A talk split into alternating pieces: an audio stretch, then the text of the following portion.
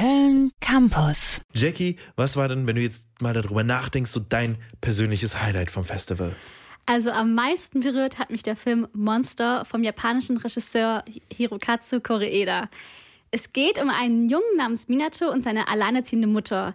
Sie hat den Verdacht, dass er in der Schule von einem der Lehrer geschlagen wird und konfrontiert deshalb die Schuldirektorin. Okay, äh, das, das, das klingt erstmal extrem heavy. Das heißt, es entwickelt sich ein Drama rund um Gewalt an einer Schule.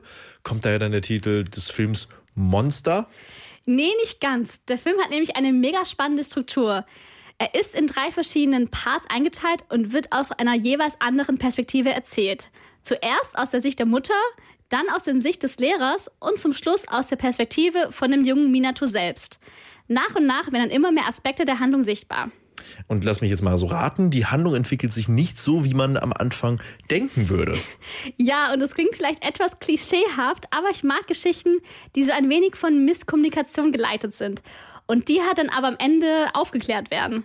Das hat etwas sehr Menschliches und Schönes an sich und Koreeda ist meiner Meinung nach der Meister in dieser Art des Erzählens. Also ich kenne Koreeda von seinen letzten beiden Filmen, Shoplifters und Broker. Da ging es vor allem um das Thema Familie und dass man eine Familie auch finden kann, unabhängig davon, ob man verwandt ist oder nicht. Geht Monster auch so in dieselbe Richtung? Ich will die Kernthematik des Films jetzt nicht komplett spoilern, mhm. aber es geht nicht nur um das Thema Familie.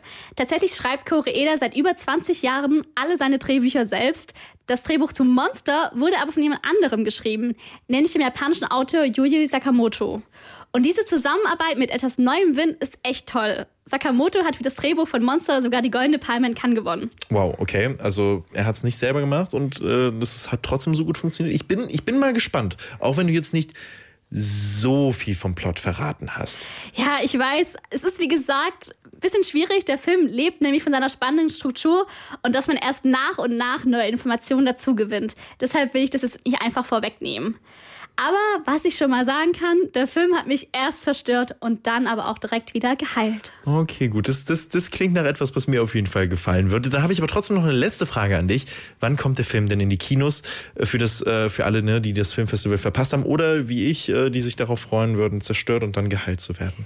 ja, der Film kommt am 25. Januar nächsten Jahr ins Kino und ich würde mir den tatsächlich auch nochmal anschauen, weil ich ihn auch einfach wirklich schön fand. Okay, sehr gut. Dann werde ich das auch auf jeden Fall machen. Die Filmempfehlung meiner Kollegin Jackie zum Monster von Hirokazu Koreeda. Habt ihr gerade gehört? Und wir hören jetzt City of Stars aus La La Land. www.kölncampus.com www